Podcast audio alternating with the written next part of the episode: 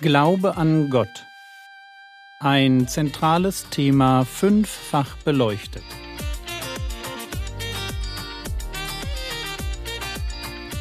Theologie, die dich im Glauben wachsen lässt, nachfolge praktisch dein geistlicher Impuls für den Tag. Mein Name ist Jürgen Fischer und heute geht es um Glauben, der nicht rettet.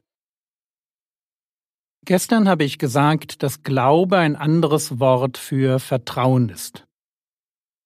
Und dass Glaube zwar getan werden muss, ich muss bewusst damit anfangen, Gott zu vertrauen, aber Glaube ist kein Werk, für das Gott mich belohnt.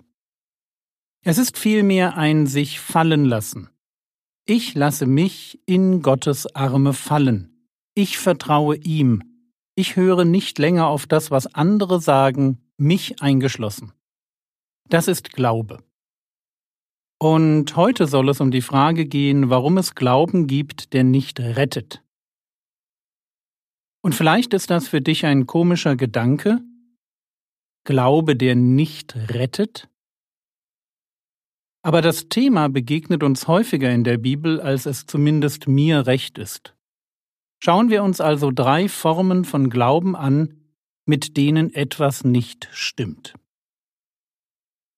Nummer eins der enthusiastische Glaube. Jesus beschreibt diese Form von Glauben im Sämannsgleichnis. Lukas 8, die Verse 4 bis 6. Als sich aber eine große Volksmenge versammelte, und sie aus jeder Stadt zu ihm hinkamen, sprach er in einem Gleichnis. Der Sämann ging hinaus, seinen Samen zu säen, und indem er säte, fiel einiges an den Weg, und es wurde zertreten, und die Vögel des Himmels fraßen es auf, und anderes fiel auf den Felsen, und als es aufging, verdorrte es, weil es keine Feuchtigkeit hatte. Und dann erklärt Jesus später seinen Jüngern, wen er mit dem Samen, der auf den Felsen gefallen, aufgegangen und verdorrt war, wen er damit beschreiben wollte. Lukas 8, Vers 13 Die aber auf dem Felsen sind die, welche, wenn sie hören, das Wort mit Freuden aufnehmen, und diese haben keine Wurzel. Für eine Zeit glauben sie und in der Zeit der Versuchung fallen sie ab. Glaube ohne Wurzel. Menschen, die das Evangelium mit Freuden aufnehmen, sie sind für den Moment begeistert, aber es ist auch nicht mehr als nur Begeisterung. Oberflächlicher Glaube ohne Tiefgang. Und sobald es Schwierigkeiten, Probleme oder Verfolgung gibt, ist es aus mit diesem Glauben. Für eine Zeit glauben sie, heißt es im Text, und in der Zeit der Versuchung fallen sie ab. Wir merken uns, rettender Glaube ist mehr als eine kurzfristige Begeisterung. Es ist der Glaube von Menschen, die wissen, was sie tun und die Kosten überschlagen haben. Nummer zwei, der nur behauptete Glaube. Das ist der Glaube von Menschen, die sich hinstellen und sagen, ja, ich glaube auch an Jesus. Aber in ihrem Leben merkt man nicht viel davon. Ein Glaube ohne ein Glaubensleben. Menschen, die Jesus Herr nennen, aber nicht tun, was er sagt. Menschen, die sagen, dass sie Gott vertrauen, aber im Zweifelsfall nur das tun, was sie selbst für richtig halten.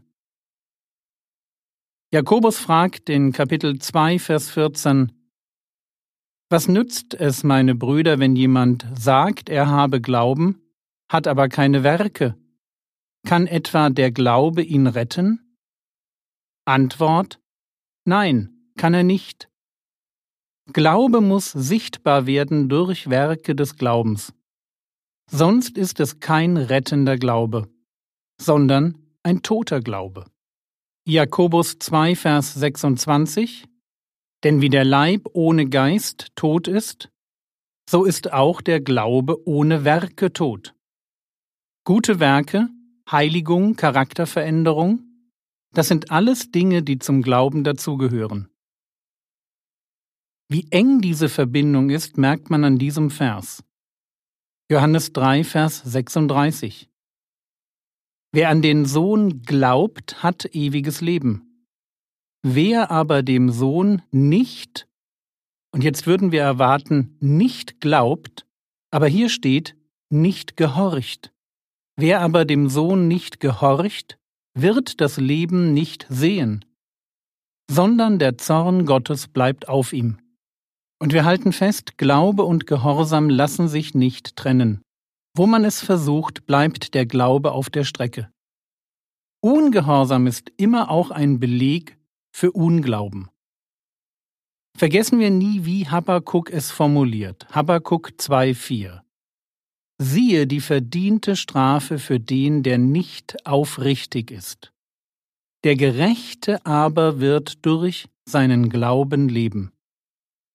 Es ist immer der Gerechte, der durch seinen Glauben lebt, nie der Ungerechte. Einfach deshalb, weil der Ungerechte durch sein Leben zeigt, dass er Gott nicht vertraut. Nummer drei: Der fehlgeleitete Glaube. Menschen werden gerettet, wenn sie an den Herrn Jesus glauben. Beim Glauben geht es also nicht nur darum, dass wir irgendwie an Gott oder das Göttliche oder etwas Höheres glauben, sondern an eine konkrete Person und was diese Person getan hat. Es kommt also nicht nur darauf an, dass ich anfange zu glauben, sondern auch, dass ich an die Wahrheit glaube. Der Inhalt meines Glaubens ist wichtig. Natürlich muss ich im Leben mit Gott nicht auf alle Glaubensfragen die richtige Antwort wissen. Aber wenn es zum Beispiel um die Lehre des Christus geht, dann lesen wir in 2. Johannes 1 die Verse 7 bis 9, denn viele Verführer sind in die Welt hinausgegangen, die nicht Jesus Christus im Fleisch gekommen bekennen. Dies ist der Verführer und der Antichrist. Seht auf euch selbst, damit ihr nicht verliert, was wir erarbeitet haben, sondern vollen Lohn empfangt. Und jetzt kommt's. Jeder, der weitergeht und nicht in der Lehre des Christus bleibt, hat Gott nicht. Wer in der Lehre bleibt, der hat sowohl den Vater als auch den Sohn. Was wird hier beschrieben? Hier wird beschrieben, was Verführer und Irrlehrer im Glaubensleben anrichten können anrichten können, wenn sie uns dazu bringen, falsche Dinge zu glauben. Wie gesagt, es geht dabei nicht um Nebensächlichkeiten. Aber wenn wir in den zentralen Lehren des Glaubens, hier in Vers 9 ist es die Christologie, die Lehre vom Christus.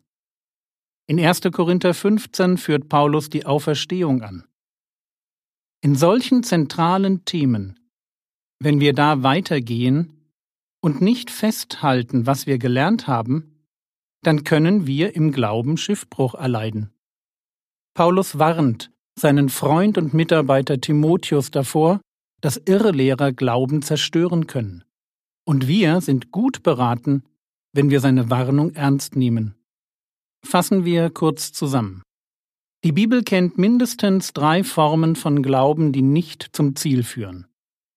Da ist der Glaube ohne Wurzel, dann der Glaube ohne Werke und zuletzt der Glaube ohne Wahrheit. Und mein Tipp, strecke dich im Glauben nach Tiefgang, nach Liebe und nach Orthodoxie aus.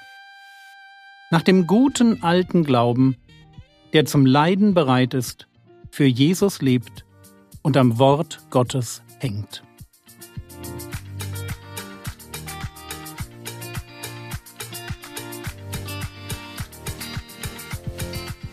Was könntest du jetzt tun?